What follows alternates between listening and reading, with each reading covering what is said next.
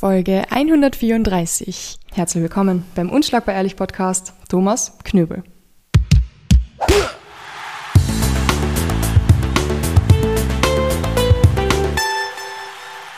Hallo. Ich weiß nicht, wann ich das letzte Mal einen Gast gehabt habe, der so spontan war wie du. Ich glaube, ich habe da zu Mittag geschrieben und sechs, sieben Stunden später sitzt du schon vor meinem Mikro. Hast da die Zeit genommen. Danke dafür. Sehr gerne. Du bist allen eigentlich sehr bekannt unter Tom, Schweinepapa, Knöbel. Ich wollte immer schon einmal fragen, wieso Schweinepapa? Wie kommt man auf so einen Namen? Ähm, eigentlich ganz einfach. Ähm, vor, puh, Gar nicht so einfach, ha? das mit den Jahren ist nicht so einfach. Ähm, Okay. Auf jeden Fall habe ich ähm, in der Steiermark bei der Riegersburg ähm, Schweine gezüchtet mit einem guten Freund von mir. Die haben sich dort einen Hof genommen, ähm, haben das Ziel gehabt, Aussteiger zu sein, ähm, haben fünf Kinder gehabt ähm, oder haben immer noch fünf Kinder. Ähm, und wir haben die Idee gehabt, dort Schweine zu züchten und haben uns ähm, einen Zuchteber geholt. Den habe ich quasi ähm, finanziert. Zwei äh, Säue und äh, zwei Mastschweine, also kastrierte Eber. Und haben dort äh, auf zwei Hektar Grund ähm, dann versucht, ähm, oder eigentlich wollten, war der Plan, die Schweine zu züchten.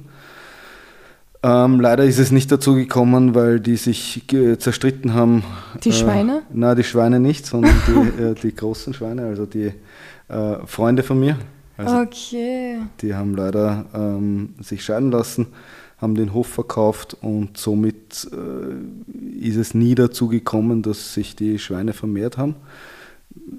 Haben sie doch dürfen, weil es halt die ganze Zucht halt weiterverkauft worden ist und ähm, relativ in der, in der Nähe und ähm, dort dann weitergearbeitet worden ist mit denen. Auf jeden Fall hatte der Freund von mir oder hat einen, einen Sohn, der war damals äh, drei Jahre alt und der hat mich mit den Schweinen ähm, im Gras ähm, spielen gesehen. Da waren die mm, noch re recht jung, drei Monate oder so. Und der hat auf einmal gesagt, Schweinepapa.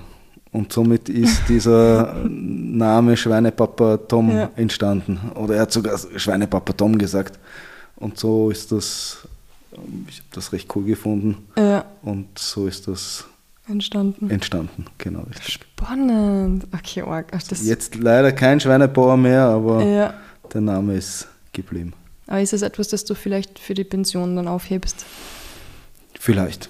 Schauen wir mal. Also ich habe das ähm, immer spannend gefunden, ähm, selber ähm, das Essen zu produzieren. Mhm. Also sei es Fleisch oder ähm, Gemüse oder was auch immer, muss halt die Möglichkeiten haben. Und im Endeffekt ähm, meine Erkenntnis zu der ganzen Geschichte, es ist halt ähm, oft nicht so einfach, wie man sich das vorstellt, ähm, auch sein Aussteigerleben, weil ähm, einen irgendwann einmal die Decke am Kopf fällt und äh, das soziale Komponente sicher ähm, abgehen wird. Mhm. Also das muss man sich schon gut überlegen und irgendwie eine Möglichkeit finden, da ähm, das Ganze so zu beleben, dass man halt nicht verarmt. Ja. Also sozial verarmt. Ja. ja, ich weiß nicht, die kommt von einem Berg. Da gibt es schon viele Menschen, aber manchmal bist du mal ein paar Tage ganz allein. Ja, das ist ja, da, ein paar Tage alleine zu sein, ist, Ist ja, nicht so ist, schlimm. ist ja nicht so schlimm, aber wenn du jetzt dich irgendwo, gerade am Land, du weißt das sicher, wenn du da dich irgendwo ähm, integrieren willst, ist das nicht so leicht und das geht dann oft nicht mit deinen Idealen einher, weil du musst dann zur Kirchen gehen, ins Frühshoppen gehen, Ja, äh, weiß, zum, ja. zum, zum Zur Wirten Feuerwehr, gehen, zur Feuerwehr, dann musst du mitsaufen und dann Ja, ähm, also sehr komplex und das muss man sich schon gut überlegen, okay. wo man äh, sich da hinsetzt und wie man ein funktionierendes soziales Leben dort ähm, aufbauen kann. Ja, das stimmt, was echt schwierig ist, weil ich versuche eigentlich seit, seit ich sechs bin, möchte eigentlich nicht wirklich Fleisch essen. Mhm. Habe schlechte Erfahrungen gemacht und es ist aber bis heute noch total schwer, dass meine Familie, die am Berg das einsehen und verstehen. So, also teilweise kriege ich dann jedes Mal nur einen Speck aufs Brettel, weil es halt heißt, okay, ja, komm, komm. schadet ja nicht, oder ist was Gescheites. So schlimm kann es schon nicht sein. Nein. Ja, nein, ich verstehe, was meinst. Okay, aber du bist eigentlich oft aus der Stadt, auf, in der Stadt aufgewachsen. Ich bin in Wien aufgewachsen. Ähm, dank meiner Eltern habe ich ähm, aber einen Großteil meiner Kindheit in der Natur verbringen dürfen. Das heißt, ähm, wir waren in der Steiermark am Bauernhof. Mhm. Eigentlich als, als Fixum im Jahr, weil mein Onkel dort das äh, alte Bauernhaus gemietet hat. Mein Vater kommt aus dem Burgenland, das heißt, ich war oft einmal die Woche, sagen wir mal so, ähm, im Burgenland als äh, Fixum und ja. habe dort halt ähm, die, die Natur genießen können. Damals war es in Wien auch noch so, dass es ein bisschen mehr Natur gegeben hat. Also ja, Wien ist schon sehr grün, aber damals war es halt noch grüner und ja. ähm, war halt draußen, die ganze Zeit draußen in Parks und so weiter und ähm, habe Verwandte in Kärnten, das heißt im Sommer war ich immer am Klobeiner See. Cool. Schöner und See. Wunderschöner See.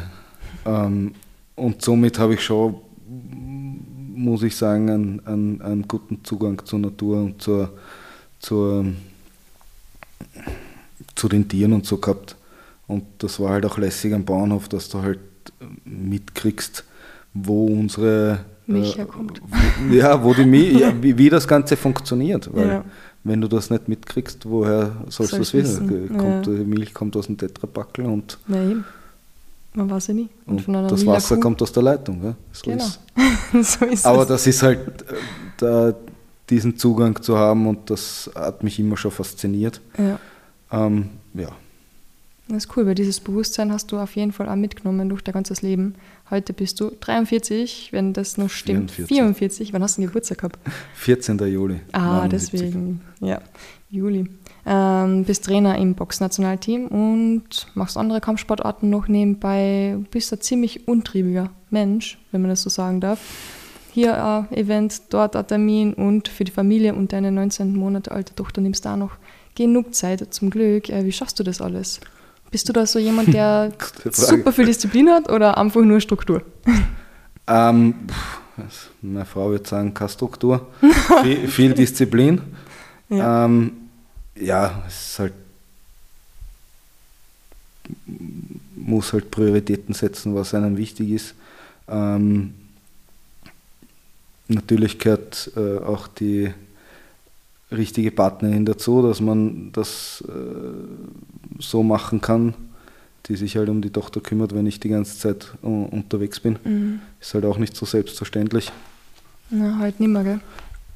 Ja, ich, ich glaube, dass, also es ist, es ist, es sollte prinzipiell nie selbstverständlich sein. Ja. Ähm, ich finde super, dass es funktioniert. Natürlich äh, kommen wir auch uns, an unsere Grenzen, weil es halt äh, war zwei Wochen nach der Geburt, war ich auf der U22-Europameisterschaft mit Marcel Meindl. Mhm. Ähm, würde ich so auch nicht mehr machen, habe das Ganze ein bisschen unterschätzt. Ähm, aber mm, da stoßt man dann schon an die Grenzen, wenn die Frau anruft und sagt, wie hast du das vorgestellt? Mhm. Ja, das glaube ich. Und ähm, ja, mittlerweile denke ich, funktioniert es ganz gut. Die Kleine kommt jetzt äh, oder ist jetzt in der Eingewöhnungsphase im Kindergarten. Das funktioniert auch den Umständen entsprechend gut. Und ja. Gibt es richtige Chiller-Tage bei euch, wo ihr echt einfach nur im Pyjama herumgammelt und Fernsehsachen schaut? Naja, mit einer 19 Monate Tochter ist nichts mit nichts mehr mit, mit Gammeln und äh, hat es definitiv ja. davor gegeben. Ich meine, vor allem während Corona, aber das war halt leider. Da hat jeder gegammelt. leider äh, ungewollt. Ja. ja, also wir, wir schauen, dass wir uns äh, so gut wie es geht eine Auszeit nehmen. Jetzt am Wochenende haben wir die St. Martinstherme geplant. Cool. Ähm, Die Kleine liebt in, im Wasser zu spielen ja. äh, und zu schwimmen. Und wir genießen es auch, ja, das glaube ich. uns zu entspannen und, und, und äh, da halt dann einen guten Wechsel zu finden. Vor allem, wir werden eine Nacht dort bleiben. Ja. Das ist dann ein bisschen entspannter. Aber muss ehrlich sein, mit Kind ist es dann nicht ganz so entspannt wie ohne Kind, aber ich glaube, wir schaffen einen guten, Balance. eine gute Balance. Gute genau, Balance. richtig, danke. Ja. Ähm, weißt du, du ein bisschen, wie dein Leben damals ausgeschaut hat? So früher, früher. Jetzt machen wir einen großen Sprung in die Vergangenheit. Du hast mit, du warst selber Profisportler, hast mit 15 Jahren mit Kampfsport begonnen, aber nicht MMA oder Boxen, sondern Taekwondo. Richtig. Warum? Warum genau Taekwondo? Hat sie Gute die Mama Frage. reingesteckt Na, ins Taekwondo-Training? na, ähm, ich wollte immer, war Kampfsport interessiert, äh, bin im 10. Bezirk aufgewachsen. Ja, da braucht Ähm, man Kampfsport. braucht man Kampfsport. Irgendwann habe ich mir gedacht, pff, äh, es wäre gut, wenn ich äh, was dazulerne in Sachen Kämpfen. Und ähm, damals hat es halt nicht diese Informationsquelle gegeben wie heutzutage. Und ich habe mir halt dann verschiedene Dinge angeschaut. Ähm, Wobei schon das Interesse war halt mm, so in Richtung äh, fernöstliche Kampfsportarten. Ich habe mir Shaolin Kung Fu angeschaut. Ähm, ah, wo war das? Modo Quan, glaube ich. Es war eine Schule im, im, im siebten Bezirk, die haben auch Taekwondo gehabt. Äh, Dann habe ich mir Wing Chun Kung Fu angeschaut. Im Endeffekt bin ich dann beim Taekwondo gelandet, weil mein Vater dort äh, in dem Fitnessstudio äh, trainiert hat und dann ein ähm, gemeinsamer Freund beziehungsweise äh, der, der Sohn von einem Freund von meinem Vater, der hat dort äh, trainiert und, und den habe ich dann irgendwann einmal getroffen beim ähm, Jugendtreff in der Pfarre und der hat mir recht ähm, begeistert davon erzählt. Mein Vater hat gemeint, okay, wenn du das machst, dann zahle ich dir das. Und so habe ich dann dort begonnen und dann war ich hooked Ja. und habe, äh, das war so mein, das Wichtigste für mich damals. Die Schule habe ich halt gemacht, weil ich sie machen musste, aber ich bin dann relativ schnell ähm, süchtig nach dem Training geworden. Habe 1995 begonnen zum Trainieren. Da war ich gerade ein Jahr alt. Doch, Ich wollte jetzt nicht alt machen oder so. danke. Ich wollte es nur erwähnen, dass ich gerade Jahr alt war. Und 1996 bin ich Juniorenstaatsmeister geworden. Ja. Also habe relativ schnell auch Erfolg gehabt äh, sportlich und habe mich da reingehauen. Mein damaliger Trainer hat mich äh, top supportet und äh, bin dann relativ schnell ins äh, Nationalteam gekommen und habe dann auf der internationalen Bühne äh, mitgekämpft. Und warst sogar unter die Top 5 bei der Weltmeisterschaft damals. Yes, das war Miami 2000 und ich weiß nicht, was 2005. Lang ist her. Ich müsste also ich müsste nochmal nachschauen. Aber es war auf jeden Fall Miami und äh, dort habe ich mich dann unter die äh, Top 5 Ja. kämpfen können. Ja. Jetzt kennst du schon ein bisschen das Feeling und wie das ist bei Weltmeisterschaften und jetzt bist du halt als Trainer bei Weltmeisterschaften. Hat sich da viel geändert irgendwie? Oder würdest du sagen, es ist alles sehr ähnlich, vielleicht das Niveau hat sich gebessert, aber Naja, sind und also jetzt bin ich doch, also das olympische Boxen ist äh, extrem professionell aufgezogen. Ähm, national, aber vor allem auch international. Und da eine Weltmeisterschaft ist schon, also das ist eine, eine andere Nummer wie damals, ähm, wo ich gekämpft habe. Mhm. Haben sich auch Mühe gegeben und war auch äh, ein super Event. Ich meine, im Endeffekt geht es ja dann darum, gegen wem du kämpfst und äh, ist jetzt das rundherum nicht ganz so wichtig. Aber jetzt als Trainer beziehungsweise als ähm, das Ganze nochmal so zu erleben, ist halt schon noch, mhm. muss ich sagen, eine coole Geschichte. Das ist bestimmt, bestimmt immer total emotional. Oder bist du schon voll Profi? Stehst vor drüber? Ja, es emotional. Kommt auf die Erfolge wahrscheinlich auch kommt, an, gell? Ja, es ist schon. Es ist, es ist äh, du, du bereitest dich halt äh, oder du bereitest deine Athleten vor, gibst halt dein Bestes.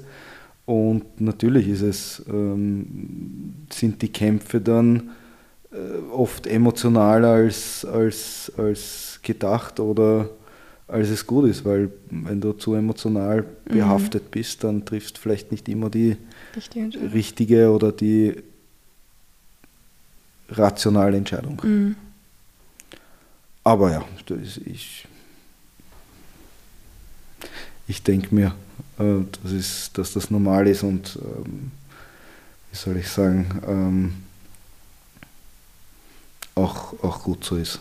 Ja. Also nicht, äh, natürlich will man die richtige Entscheidung treffen, aber es ist auch gut, dass man ähm, eine doch eine, eine, man baut halt eine, eine Verbindung zu seinen Athleten auf und äh, natürlich sind das keine, keine, keine Nummern oder, oder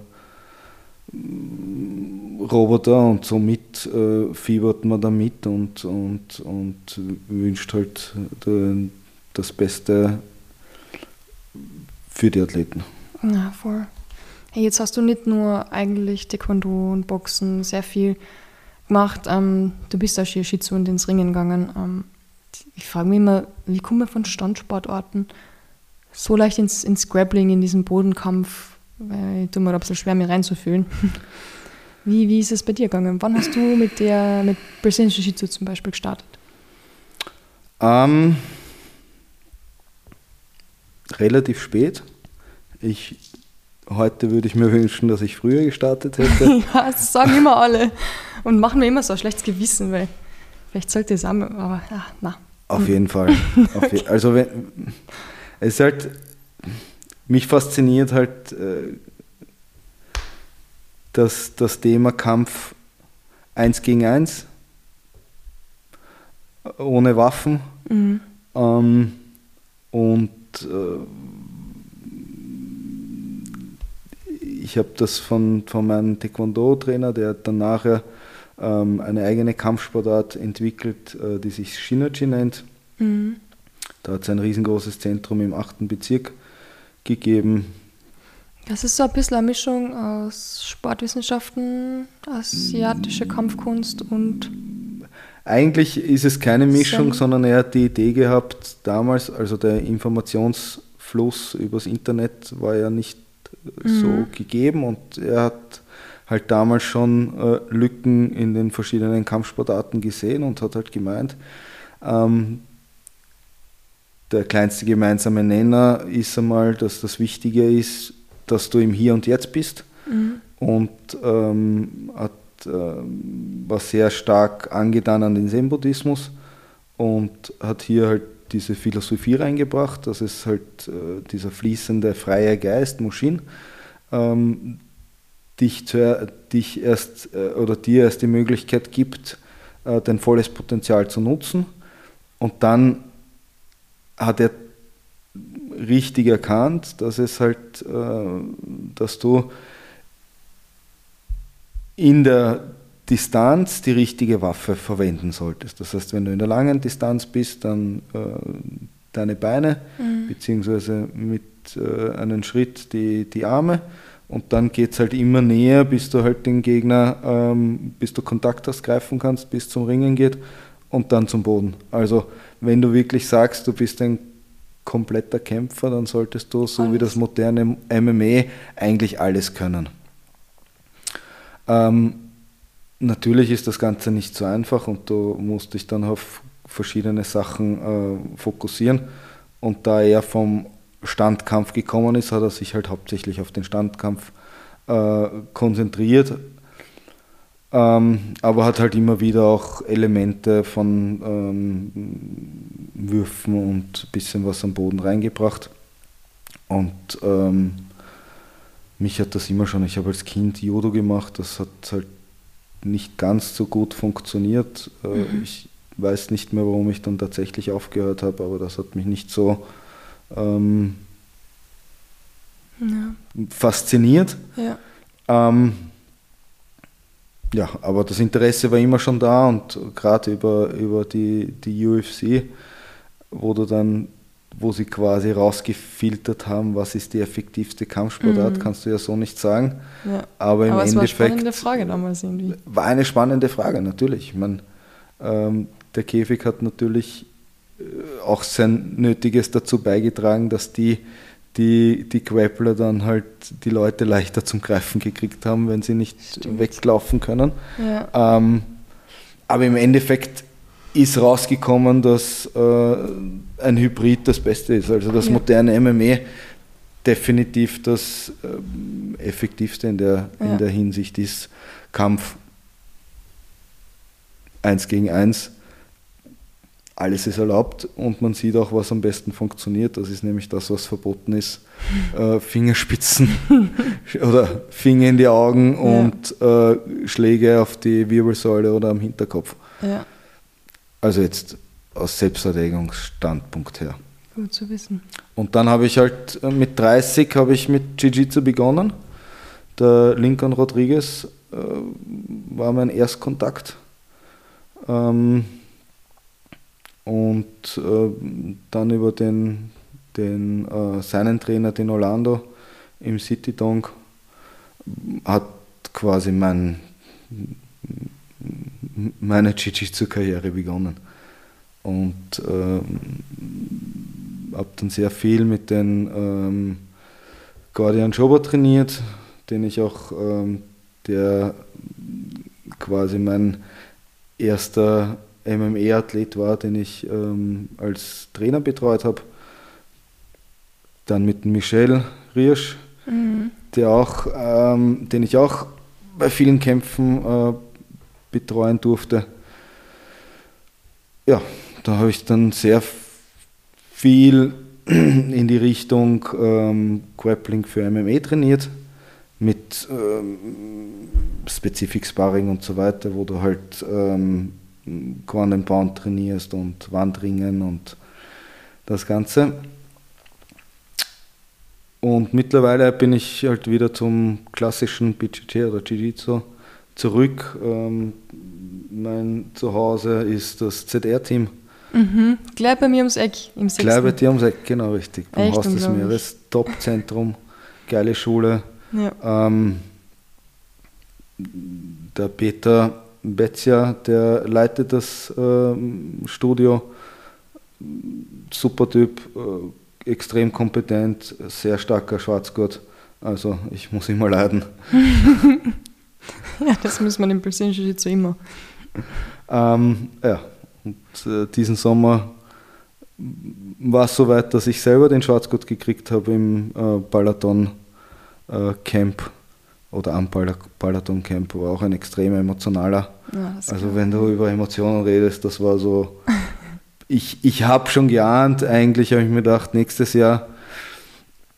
Und dann denkst du dir, okay, was, was wirst du dann sagen? Weil du kommst dann halt, weiß nicht, das sind, das Camps waren 400 Leute. Wow. Und am Schluss des Camps sind halt dann die Graduierungen. Und dann zuerst sind halt die Weißgurt, Blaugurt, Purple Belt, Braungurt und dann kommst du halt als, als ähm, vom Braungurt auf Schwarzgurt und dann erwartet man von dir halt eine, eine Rede in Englisch. Oh. Und natürlich habe ich mich vorbereitet und gedacht, okay, was wäre ich so grob? Und dann trittst du danach vor und das, also mir, mir, sind, mir sind die Tränen rausgeflossen und ja. ich war extrem emotional. Ähm, ja, war ein, eigentlich ein geiler Moment und ähm, ich selber bin eher der Typ, ich würde mir eher viel später geben als zu früh und denke Mhm. mir, ja, das kann ich noch nicht, das kann ich noch nicht, da bin ich noch nicht bereit, aber im Endeffekt ist es nicht meine ähm, Aufgabe, das zu entscheiden, sondern von Peter, der Mhm. der Meinung ist, dass ich äh, die nötige Expertise hast. Expertise habe, genau richtig. Ja. Was mich extrem äh, freut und ich unterrichte auch einmal in der Woche am Donnerstag am Vormittag äh, die Nogi-Stunde dort. Also das ist definitiv mehr mein, ähm, mein Gebiet als mit dem GI, Mhm. wobei ich habe auch hier äh, wieder Freundschaft geschlossen und äh, trainiere auch mit dem GI. Kann man dort mal schnuppern gehen? Auf jeden euch? Fall. Also du kannst, brauchst mir nur Bescheid geben Ja. und ich, Ich habe eher so an meine Hörer gedacht. aber deine Hörer können Ich äh, vermeide es noch ein bisschen. ja, großer nach, Fehler, nach, nach deiner Amerika, nach deinem Ja, Amerika-Aufenthalt dann. Das stimmt, da werden wir wieder voll durchstarten. Ähm, ja, ich, ich denke mal einfach ähm, eine E-Mail schicken. Ähm, googelt das die Internetseite, ich weiß nicht, ZR Team Austria, ähm, Grün-weißes Logo. grün-weißes Logo in der Gumpendorfer Straße und schreibt einfach eine E-Mail, dass ihr kommen wollt oder schaut äh, spontan vorbei. Am besten nicht fünf Minuten nach Stundenbeginn, Ja. sondern äh, 15 Minuten vorher, wenn ihr euch nicht angemeldet habt und dann äh, wird es kein Problem sein. Schaut nur, dass ihr halt, ähm, es gibt immer Gieß zum Ausborgen. Mhm. Das heißt, wenn ihr so eine Stunde schnuppert, ansonsten, wenn ihr Nogi probieren wollt, dann nehmt mal eine Hose und ein T-Shirt mit. Ja, eng und liegendes T-Shirt. Am besten, ja. Also Waschgard wäre super und äh, eine Leggings oder eine kurze Leggings, aber Mhm. für die erste Stunde Reicht auf kann man, kann man improvisieren. ja.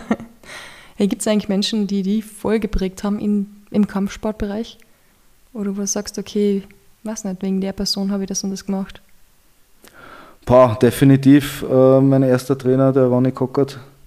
Also Taekwondo noch. Taekwondo noch Ja. und der das Shinachi entwickelt hat, das war mm, sehr prägend und beziehungsweise was da cool war, dass der mich halt immer dazu animiert hat, mir Gedanken über die Dinge zu machen und alles in Frage zu stellen. So, keine Ahnung, ich habe mich aufgewärmt und er hat mich halt gefragt, warum machst du die Übung? So, äh, naja, auf, aber warum genau? Und somit habe ich dann halt ähm, mir angefangen, wirklich Gedanken über die einzelnen Dinge zu machen und habe dann bei ihm auch die, meine erste Trainerausbildung gemacht. Der hat äh, Sportwissenschaften äh, studiert und, und hat ein, In Wien. in Wien, ja. Ja. Ist jetzt, war auch auf der, also Shinachi war auch auf der, auf der Uni ähm, eine Lehrveranstaltung. Wow. Ja. Ob es jetzt immer noch ist oder nicht, weiß ich nicht. Ähm, ich habe dann wollte dann damals auch Sport studieren, habe dann die, ähm, da ich halt ähm, die, also ich habe Elektrotechnik Mhm. äh, Fachschule gemacht, habe dann den, den Abendschule äh, Aufbaulehrgang gemacht, habe so eine Zwischenmatura gemacht. Da haben mir noch ein paar Fächer gefehlt für die Studiumsberechtigung, weil das wollte ich nicht weitermachen. Und ähm, ja, Aufnahmeprüfung bestanden und dann halt doch nicht zum Studieren angefangen, weil der Ronny hat eben dieses große Zentrum im 8. Bezirk äh, aufgesperrt und mich gefragt, ob ich halt am Start bin und dann für mich war es halt damals wichtig äh, zu competen, also zu kämpfen Mhm. und habe halt Geld braucht und das war gute gute Möglichkeit mir quasi meine Kämpfe bzw. das Ganze zu finanzieren und trotzdem dabei zu bleiben. Zur damaligen Zeit denke ich mal die richtige Entscheidung. Natürlich ähm, Studium fertig zu haben, ist auch nicht schlecht. Und in Österreich zählen halt oft Zertifikate. Und Mhm. wenn du dann dich umorientierst ähm, und kein Zertifikat hast, natürlich die Leute, die dich kennen, wissen, dass du äh, was drauf hast, aber du hast halt nichts Offizielles, ist halt äh, Ja, nicht schwierig. ganz optimal. Ja, ist in Österreich total schwierig. Ja, ich glaube, es ist auf der ganzen Welt schwierig, weil in dem Moment, wo du was in der Hand hast, dann Mhm. hast halt was zum Vorzeigen. Ja. Also ich habe dann auch im, im, im Shinachi die sportliche Leitung gemacht. War eigentlich eine, eine super coole Zeit. Ähm, ein Auf und Ab. Ähm, habe dann natürlich meinen Trainern die, den Vortritt gelassen, auch die staatlichen Ausbildungen zu machen. Ähm, bin dann irgendwann drauf gekommen, dass ich mich in eine Richtung entwickelt habe, so mit der Leitung, wo ich mehr im Büro bin als oder viele Dinge mache, die ich eigentlich nicht machen will, Mhm. doch gut machen kann, aber nicht unbedingt machen will. Und habe dann alles in Frage gestellt und habe mich dann halt ähm, auch geschaut, umzuorientieren. Dann Physiotherapie wollte ich studieren. Mhm. Leider sehr viele Verletzungen gehabt, gute Erfahrungen gehabt äh, mit, wie, wie kommt man wieder zurück in Sport. Ähm, haben wir gedacht, okay, habe so einige Zusatzausbildungen gemacht, so Kraniosakraltherapie und, und Potec. Cool. Ähm, aber ein, denke ich ein gutes Händchen auch dafür und haben wir gedacht, okay, wäre nicht schlecht, staatliche Ausbildung äh, Physiotherapie. Das hat dann nicht funktioniert, also Aufnahmeprüfung habe ich geschafft, die, die schriftliche. Ähm, ich habe dann beim Bewerbungsgespräch gemerkt, das war direkt mit der Direktorin, habe ich gemerkt, okay, das wird nichts. Habe dann erfahren, dass ich irgendwie 140. geworden bin von 115. Mhm. Also Von 100, 150. 140, äh, 140. bin ich geworden und 115 haben sie genommen. Ah, okay. Insgesamt haben sich 1500 Ja. Leute beworben. Ich bin 140. geworden. Ähm, die ersten 115 haben es genommen. Ja. Und ja, dann habe ich mich halt entschieden, ähm, die Boxtrainerausbildung zu machen. Ja. Und äh, das, da ist dann ein Zahnrad in das andere quasi, hat sich ähm, ähm, äh, gefügt, ja. Und ähm, dann relativ schnell, also die C-Lizenz gemacht, B-Lizenz, dann die A-Lizenz, dann hat mich der äh, damalige Cheftrainer Daniel Nader Mhm. äh, gefragt, ob ich sein Co-Trainer sein will. So schnell geht's. So schnell geht's, ja. Ich habe gesagt, du, pff, interessiert mich prinzipiell gerne. Eigentlich wollte ich ähm, weg von den, von den äh, Gruppenstunden. Mhm. Ähm, war ein bisschen, also d- war nicht ganz zufrieden mit dem, wie das mit den Gruppenstunden ausschaut, mit den, in den Hobbybereich, dass du halt Leute entwickelst Mhm. und dann, wenn sie nach ein Jahr, zwei Jahren, dass sie dann auf einmal weg sind Ja. und du wieder den nächsten von null aufbauen musst. Dann haben wir gedacht, okay, hab dann eine Kleingruppe gehabt, mit der hat das ganz gut funktioniert und haben wir dann gedacht, interessantes Angebot. Spitzensport würde mich extrem interessieren. Ähm, und somit habe ich dann dort angefangen, habe von Anfang an gesagt, du probieren wir es, schauen, ob das funktioniert, weil ich habe sehr viel äh, Negatives äh, über den Daniel damals äh, gehört und ich habe mir gedacht, pff, okay, das alles stimmt, wird das ist, wird schwierig werden, aber Mhm. ähm, ich habe mir prinzipiell gedacht, ich, du musst dir halt deine eigene Meinung machen und so, wenn ich mit ihm geredet habe, hat eigentlich alles, war es eigentlich sehr, sehr ähm, nett Und ich muss sagen, es hat von Anhieb top funktioniert. Extrem professionell. Ähm, Kommunikation ständig und top und ähm, ja, von Probemonat her sind jetzt mittlerweile vier Jahre. Mhm. Er ist als äh, Bundestrainer zurückgetreten, weil also jetzt auch wegen seiner, wegen seiner Krankheit. Mhm. Ja, also äh, Parkinson ist, ich habe das auch nicht gewusst, Parkinson ist die ähm, Begleiterkrankung, äh, mhm. äh, die tatsächliche Erkrankung ist MSA. Okay. Multiple Systematrophie. Okay, habe gar nicht gewusst, ja. Ja. Kenne ich ja gar nicht. Ähm, ja, aber es war, also, wie gesagt, es hat äh, dann von Anhieb funktioniert und mhm. auch top. Also, mir taugt es mit äh, auf den, auf diesem Level zu arbeiten, so professionell zu arbeiten. Ähm, sicher in Österreich keine einfache Sache, weil wir jetzt ähm, gegenüber unseren Konkurrenten jetzt nicht Tausenden von Athleten mhm. haben, wo wir aussuchen können und wenn einer weg ist, kommen vier nach. Ähm, aber es ist halt auch interessant, wie schaffst du es, wenn du nur wenige hast, so individuell zu arbeiten, beziehungsweise mhm. so gut zu arbeiten, dass sie dann doch ähm, da oben mitkämpfen ähm, können. Beziehungsweise das nächste Ziel ist halt ähm, Olympia-Quali. Mhm. Olympia 2024 in Paris. Leider hat es bei der ersten äh, Quali bei den European Games nicht funktioniert. Ja, ähm, ja jetzt geht es weiter und wir haben zwei Qualifikationsturniere. März glaube März ist Italien und dann im Mai ähm, Thailand, Bangkok. Mhm. Hoffentlich geht es diesmal.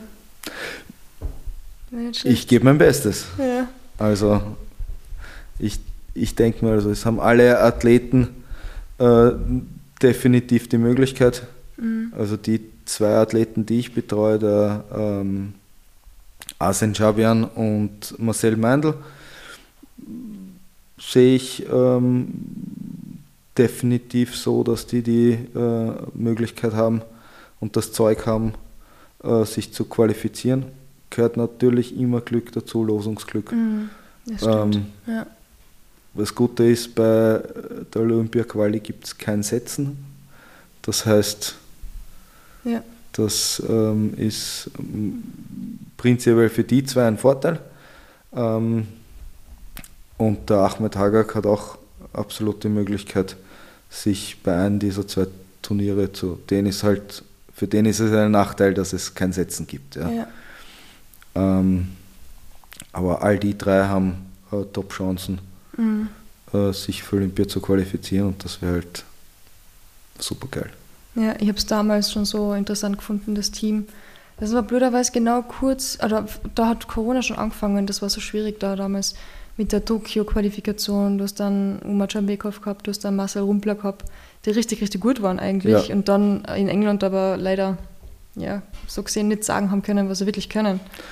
Stimmt, ähm, Uma hat leider erste Runde verloren ja. gegen einen ähm, Plantic. Rumpler hat äh, gewonnen, ja. der war dabei. Ähm, der Ahmed hat verloren, glaube ich damals. Ähm, Aftic glaube ich auch. Mhm. Also ja. Aber es ist natürlich, ich meine, für den Rumpler war es blöd, dass das Turnier nicht weitergelaufen ja. ist. Ja. Aber dann war sowieso eine extrem schwierige Phase. Stimmt, ja. Was macht der Marcel jetzt überhaupt? Ich habe nichts mehr gesehen von ihm. Welcher Marcel? Rumpler. Keine Ahnung. Der Müssen wir mal einladen, mal fragen, was er macht. das ist so lade schade. Ihm, lade ihm ein, frage ihn, was er macht. Ähm, mich hat er als Mensch extrem enttäuscht. Okay. Ähm, ich habe ihn, ähm, war immer, bin immer hinter ihm gestanden, habe äh, noch im Sommer mit ihm geschrieben, wo er sich, wo er auf dem Sparring in, in Deutschland war, bei Argon mit den Meindl. Mhm. Und haben wir noch geschrieben und er hat mir äh, gesagt, danke Trainer, bla bla bla. Und einen Monat später ist dann quasi diese Attacke gegen den Verband gekommen, ähm, wo er nicht einmal in der Lage war zu sagen, hey, danke für deine Zeit, danke für dein Engagement, ich muss das jetzt durchziehen, aus welchem Grund auch immer, mhm. äh, hat mit dir nichts zu tun. Ja. Ähm, und tschüss. Aber im Endeffekt ist ein offizieller Brief gekommen, wo drinnen gestanden ist, äh, Daniel Nader und sein Trainerteam, oder wir können mit Daniel Nader und sein Trainerteam auf menschlicher und sportlicher Ebene nicht mehr zusammenarbeiten. Mhm. Und das war halt von allen schon extrem enttäuschend, weil keiner von denen ähm, den Mut gehabt hat, äh, das direkt anzusprechen. So ist mhm. halt, von denen ist eine. SMS gekommen und dann ein Anwaltsbrief und das war's. Ja. Finde ich halt äh, extrem schwach. Deswegen meine Enttäuschung. Ich wünsche Ihnen das Beste, äh, dass er seine Ziele erreicht. Aber vom Rumpler selber habe ich auch nichts mehr. Ich weiß, dass er im Chap Club ist. Mhm. Dort ähm, mit, ich glaube, der Manuel Stefan ist dort als, als, als Boxtrainer mhm. zuständig auch für die, für, die, für die Wettkämpfer.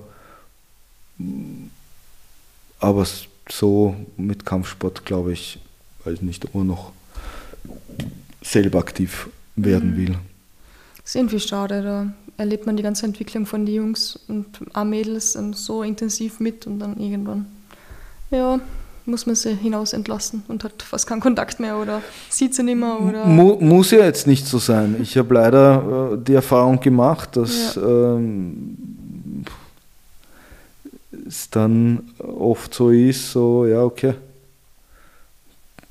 Ja, stimmt. Aber dafür hast du jetzt andere Athleten, für die du mehr Zeit aufwenden kannst. Im Endeffekt ist es, es ist so wie es ist und du musst mit dem vielleicht aus den, aus den Fehlern lernen oder ähm, noch ein offeneres Gespräch führen. Mhm. Ähm, ich denke mir, ähm, wir haben das ganz gut hingekriegt, dass wir dann die, die Athleten, die nachgekommen sind, ähm, uns um die gekümmert haben und äh, die so weit aufgebaut haben, dass sie da im Weltzirkus mitmischen können. Ja. ja, und Kommunikation ist etwas, das ja, muss man lernen. Teilweise wahrscheinlich. Du ja, ich meine, es ist eh klar, ich meine, die sind alle jung, die sind ja. ähm, alles nicht einfach, aber es ist halt schwierig. Ja. Ich denke mir, es ist, es ist auch für einen Trainer, weißt du, die vergessen halt immer, dass äh, der Trainer ist auch ein Mensch mhm. mit äh, mal guten Zeiten, mal schlechten Zeiten. Ähm, ich bin halt ein Verfechter von Team, Teamwork. Ja. Es ist nie der Athlet alleine schuld oder der Trainer alleine schuld. Wir ziehen gemeinsam in den Krieg und wenn das, wenn das Ergebnis nicht, nicht so ist, wie man sich das erwartet, dann mhm. ähm, muss man schauen, an welchen Schrauben kann man drehen, damit es beim nächsten Mal besser wird. Ja.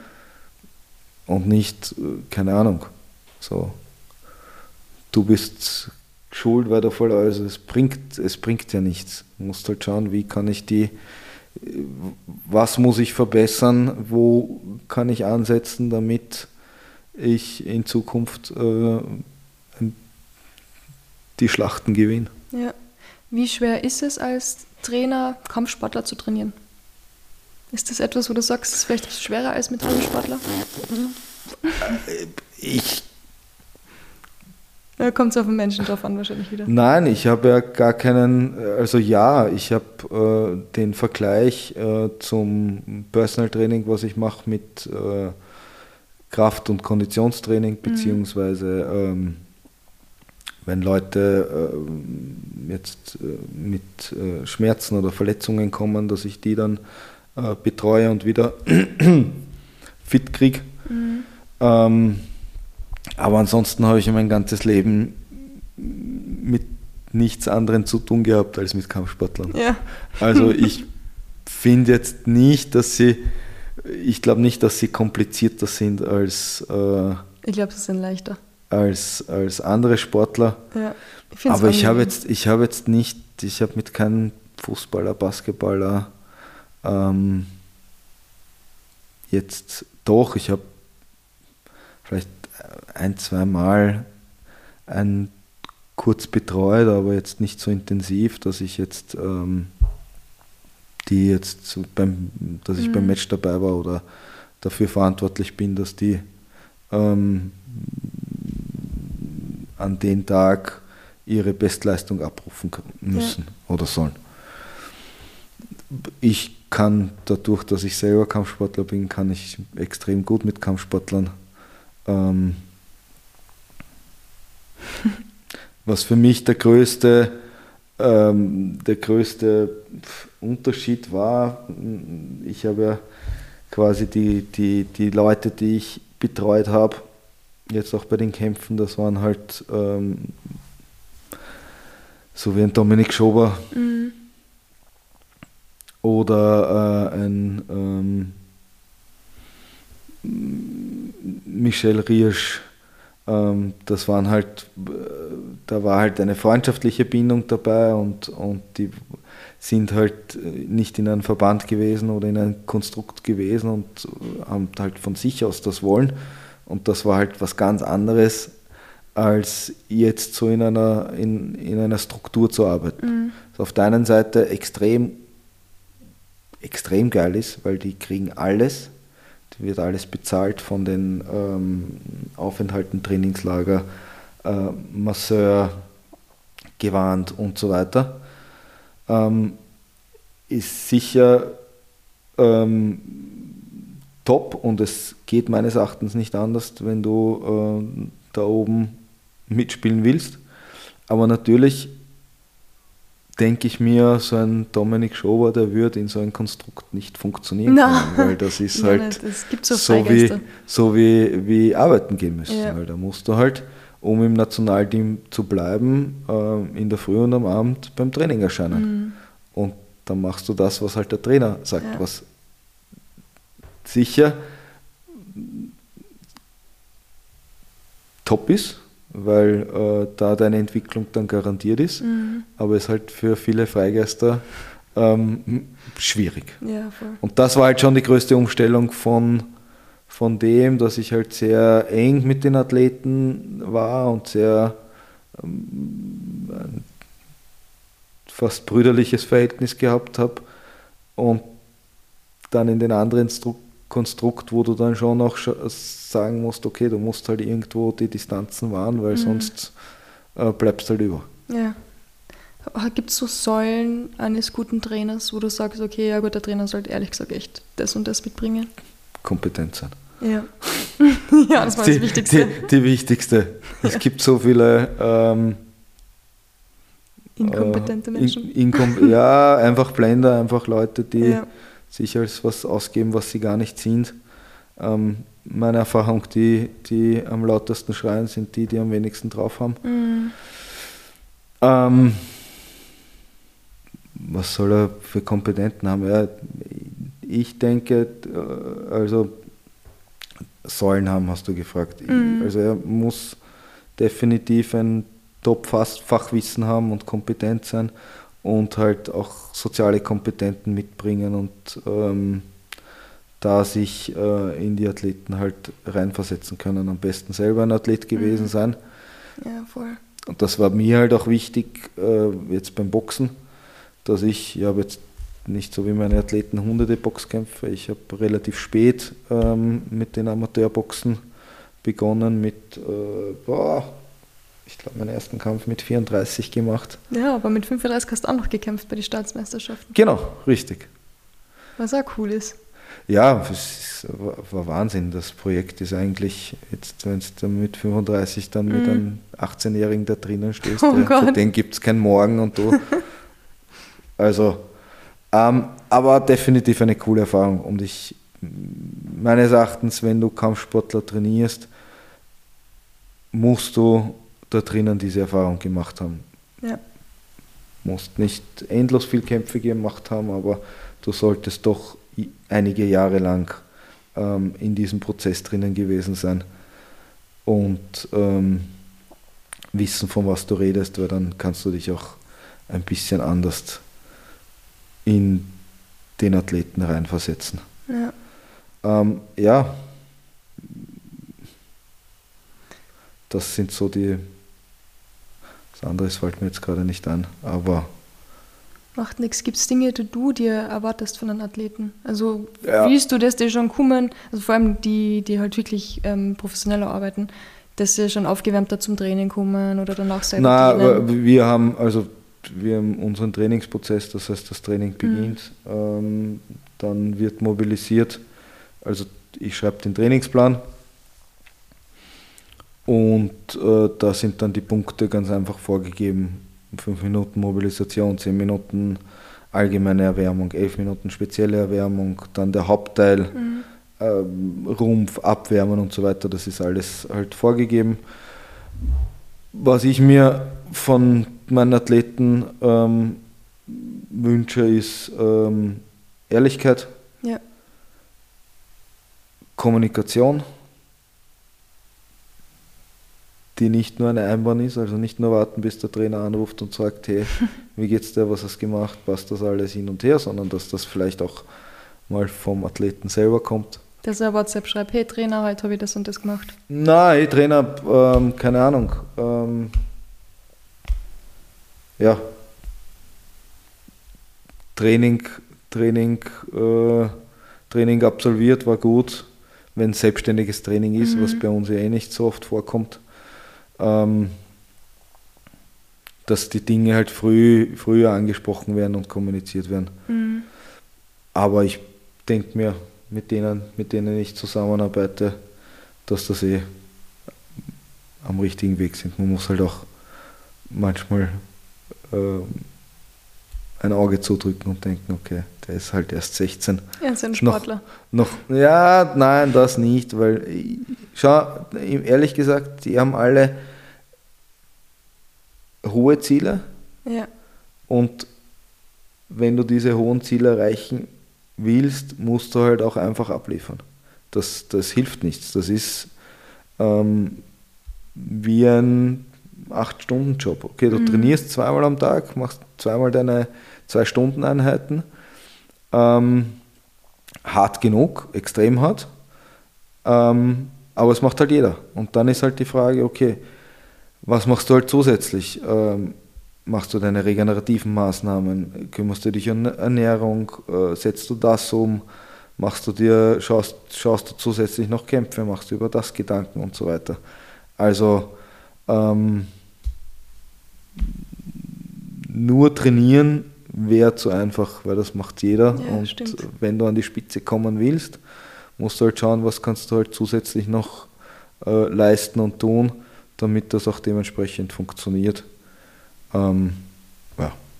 Ist spannend, weil ich habe damals das Interview gesehen von Michael Phelps und er hat gesagt, er hat irgendwie acht oder zehn Jahre, auf jeden Fall mindestens acht Jahre, jeden Tag äh, geschwommen. Also er war jeden Tag im Wasser. Es hat keinen einzigen Tag gegeben, nicht an Weihnachten, nicht an seinem Geburtstag, wo er nicht im Wasser war. Und das allein muss man sich auch mal auf der Zunge zergehen lassen, dass er, Natürlich, du musst wie extra, viel er investiert hat. du ja. musst äh, also wenn du egal wem du dir anschaust, wenn du die, die Interviews anschaust von einem Michael Jordan oder von Mm, Kobe Bryant. Genau. Ähm, von einem ähm, George, George St. Pierre, Ähm, GSP. GSP, wie viel die einfach opfern und wie viel du opfern musst, äh, wenn du da oben ankommen willst. Ja. Das ist äh, halt einfach so. Ich meine, natürlich schwierig, weil du siehst halt deine, deine äh, Kollegen äh, Party machen, feiern, ähm, ein tolles ähm, Auto fahren, äh, beruflich erfolgreich sein. Natürlich schwierig, also ist halt schwierig. Aber halt, äh, wenn es wirklich dein Traum ist und dein Ziel ist, dann ähm, denke ich, Willst du nichts anderes machen? willst du nichts anderes machen und du hast äh, jetzt zumindest in Österreich definitiv die Möglichkeiten dazu. Ähm, natürlich kannst du dich auch mit anderen äh, Verbänden und zu vergleichen, wo die Athleten dann ein monatliches Gehalt kriegen, aber ähm, es gibt auch viele andere Nationen, die, äh, wo einfach der Verband gar nichts zahlt. Mhm. Also ich denke, wir sind in Österreich schon recht gut aufgestellt, es kann immer besser werden, aber wenn du das in Kombination mit dem Heeressport auf die Reihe kriegst, dann bist du eigentlich mhm. recht gut aufgehoben in unseren Strukturen. Ja, wobei ich bin immer noch nicht zufrieden mit der Sportförderung in Österreich, ehrlich gesagt. Gibt es ja sehr viel Luft nach oben. Aber für ein paar gute Athleten gibt es schon die Möglichkeit. Ja, Verbände. Die Verbände müssen halt die, die nötigen Strukturen schaffen mhm. und ähm, der schlauste Verband oder eigentlich der schlauste Verband war Judo. Mhm. Ja, die haben das gut gemacht, das stimmt. Die haben relativ schnell erkannt, was die Förderstellen erwarten und wie du halt ein, ein gutes äh, Strukturen schaffst von Nachwuchskonzeption und so weiter. Mhm. Und haben dann halt auch das Glück gehabt, die nötigen Medaillen äh, zu rekrutieren. Und somit haben die auch die meiste Förderung. Ich weiß nicht, ja. man kann es eh googeln, wie viel Förderung es ist. Ähm, ist eh alles transparent. Ich glaube, es liegt irgendwo bei 1,2 Millionen äh, im Jahr für den Judo-Verband. Kann man schon einiges machen. Mhm. Natürlich, es ist viel Luft nach oben. Und äh, im Endeffekt, wenn du ähm, Erfolge haben willst und erfolgreich willst, dass deine Athleten erfolgreich sind, dann musst du sie auch dementsprechend äh, finanziell unterstützen. Dennoch ähm, ist es so, dass ähm, du halt auch mit den Gegebenheiten zurechtkommen musst, die jetzt gerade da sind. Ich denke mir, im österreichischen Boxverband sind jetzt vom Kampfsportbereich her sehr gute Strukturen und sehr gute Möglichkeiten. Ähm, wenn ich mich zurückerinnere, ich habe mir alles selber zahlen müssen. Mhm. Also Taekwondo, ja, du hast halt, äh, da war das System so, du hast halt die Saison vorfinanziert, mhm. du hast die ganzen Turniere gezahlt und hast du ein gewisse Punkte erreicht und dich qualifiziert. Hast das vom Verband zurückgekriegt. Mhm. Heißt aber, dass du halt mit 18, 19 alle Rechnungen aufheben musst und Buchhaltung führen musst. Äh, ja. Und das zuerst einmal ähm, auch die finanziellen Möglichkeiten haben, das vorzufinanzieren. Ja. Und jetzt einen Verband zu haben, der sagt, okay, meine Athleten, die fliegen einfach auf die Weltmeisterschaft, die fliegen dorthin, Vorbereitungsturnier, ähm, Trainingslager und das kostet ihnen gar nichts. Das mhm. Einzige, was sie machen müssen, ist halt pünktlich zu erscheinen. Finde ich schon recht gut. Ja, natürlich geht es immer besser, aber, aber, wir sind schon, sind schon gut aufgestellt und ich denke mir, ähm, oder ich bin mir sicher, wenn jetzt noch äh, die nötigen Erfolge dazukommen, ich meine, der, der, der Ahmed Hagak hat eh äh, die letzte Saison und auch dieses Jahr schon äh, Top-Erfolge mhm. ähm, verzeichnen können. Wenn da jetzt ähm, die anderen Athleten nachziehen, dann denke ich auch, dass die äh, BSG nötigen Förderungen ähm, freimachen kann. Mhm, genau. Ja, ist für Boxen jetzt auch wieder ein bisschen leichter, weil MMA ist in der, bei Sport Austria zum Beispiel nicht einmal noch anerkannt als Sportart. Ist dann auch schwierig, Förderungen zu bekommen. Aber ähm, Boxen ist auch schon viel länger. MMA, das Amateur-MMA, bin ich mir ziemlich sicher, dass es anerkannt ist. Seit wann? ähm, ich weiß nicht, weil die, die, die, da haben ja die Ettel Genau, ja. Ettelbrüder. Ähm, wir haben geredet, aber ich habe noch nie erfahren, ob es jetzt wirklich anerkannt ist, weil damals haben sie gesagt, sie kämpfen darum, dass der Sport anerkannt wird in Österreich. Ich glaube schon, dass die auch Förderungen bekommen haben, aber ich kann es jetzt nicht definitiv nicht sagen, weil ja. ich mich nicht darum gekümmert habe. Aber ähm, ich denke mir, dass das definitiv, wenn du musst halt immer du musst halt immer schauen, was verlangt die äh, Sport Austria oder mhm. BSO genau. wenn es noch so heißt, Bundessportorganisation. Ja, jetzt heißt es Sport Austria. Sport Austria heißt es. Alles, drei, alles heißt jetzt Sport. Vier ja, genau. Okay. Ja. Ähm, was verlangen die, damit diese Sportart halt anerkannt, anerkannt wird? Ja? ja. Mhm. Wie, wie professionell muss der Verband aufgestellt sein? Und das, das erfordert es halt, damit mhm. du halt da äh, dann die nötigen, ähm, wie schaut es international aus, ähm, wie schaut es national aus, wie viele Vereine, ich kenne mich jetzt nicht genau mhm. aus, aber ich denke mir, wenn es äh, wird sicher die Möglichkeit geben, auch wenn es MMA ist. Ja, voll. Ich werde nochmal fragen, wie es ausschaut. Damals haben wir geredet vor vier Jahren oder so. Ja. Und da war es noch nicht anerkannt, deswegen hätte mir jetzt gewundert, wenn ich das irgendwie verpasst hätte, diesen Schritt, aber. Man kann sicher googeln. Ich weiß es nicht. Ja, ja. wir werden Gerhard mal fragen. Spannend. Wie geht es bei dir weiter jetzt, die nächsten Wochen? Boah, wie geht es bei mir weiter? In zwei Wochen ist die Wiener Meisterschaft. Mhm. Ähm, Wiener Meisterschaft, internationale Wiener Meisterschaft. Ähm, da wird äh, der Marcel Meindl boxen, der ist jetzt gerade auf Trainingslager in äh, Sofia. Dann der Asen Jabian ist die Frage, da ist es sehr an der Kippe, ob er boxen kann oder nicht, weil der nach der Bounce Fight nicht krank geworden ist. Okay. Der liegt gerade mit Fieber im Bett. Oh je. Also. Gute Besserung. Dankeschön, werde ich ihm ausrichten. Ähm, dann ein, ein, ein Talent vom Bounce, der Salami. Nein, nicht der Salami, der darf nicht bei der, der also der ah, ist, ist Profi. ja Profi. Mhm.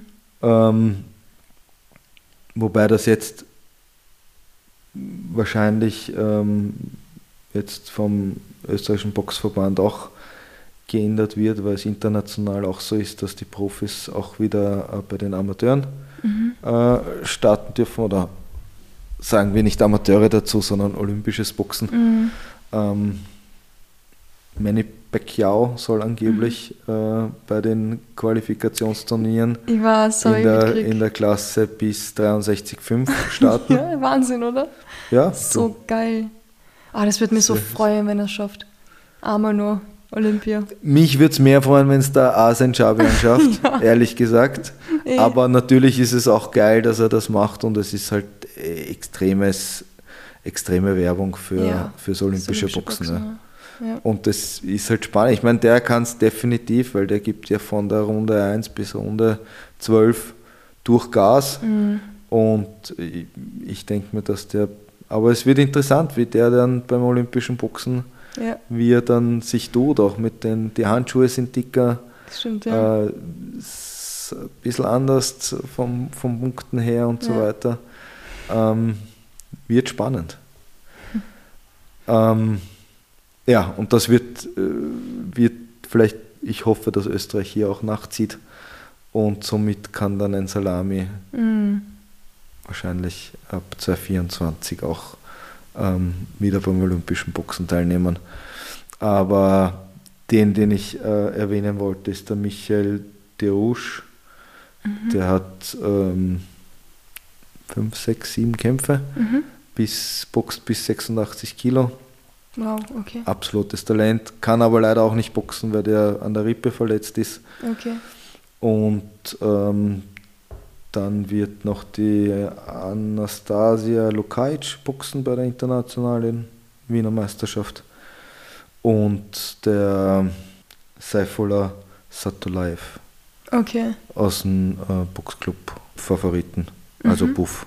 Ja. Box Union Favoriten, glaube ich heißt das ja ähm, weil das ähm, der Boxclub Bounce und der äh, Boxclub ähm, oder Boxunion Favoriten zusammen diese Wiener Meisterschaften machen. Mhm. Das sind die Na äh, Nachwuchsmeisterschaften, normale Wiener Meisterschaft und internationale Wiener Meisterschaft. Das ist das nächste, das sind zwei Wochen. Und danach geht es am, ich glaube, 6. Oktober auf den Europacup nach äh, Brutva, Montenegro. Okay. Da nehme ich den ähm, Asen mit und äh, der Ahmed kommt mit, sein, mein, mit seinem Papa hin, mit dem Hassan Hagag. Und ähm, dieser Europacup ist quasi so eine inoffizielle Europameisterschaft, wird dann bis 15. Oktober dauern. Mhm. Das ist das nächste. Parallel sind die Staatsmeisterschaften, ähm, wo der Marcel Meindl boxen wird ähm, in der Klasse 71 Kilo. Und da ist zurzeit ähm, der Esad Aftic, der Bruder vom Edin, mhm. ähm, im Nationalteam und da wird es quasi einen Ausscheidungskampf geben müssen, wer ja, dann ja. in Zukunft im Nationalteam sein wird. Spannend. Von meiner Seite, ich hoffe natürlich, mag den Essert, aber natürlich mhm. hoffe ich, dass der Meindl ja. äh, die Meisterschaft gewinnt und äh, dann auch dementsprechend auf die Qualifikationsturniere fahren kann. Ähm, ja, leider kann ich bei den Staatsmeisterschaften nicht dabei sein, aber dafür vertreten wir Österreich bei den Europacup, was ja auch nicht so ist auch nicht so schlecht. Klingt ganz gut. Na cool, hey, dann wünschen wir da ganz, ganz viel Erfolg weiterhin. Dankeschön. Mit dem Training, mit den Jungs mit, und mit den Mädels und ja, hoffe ich hören wir uns bald wieder. Dankeschön. Trinkst ein paar Medaillen haben. Ich hoffe, ich hoffe, ja. ich gebe Bescheid. Wäre nicht schlecht. Cool. Danke für die Einladung. Immer gerne, danke.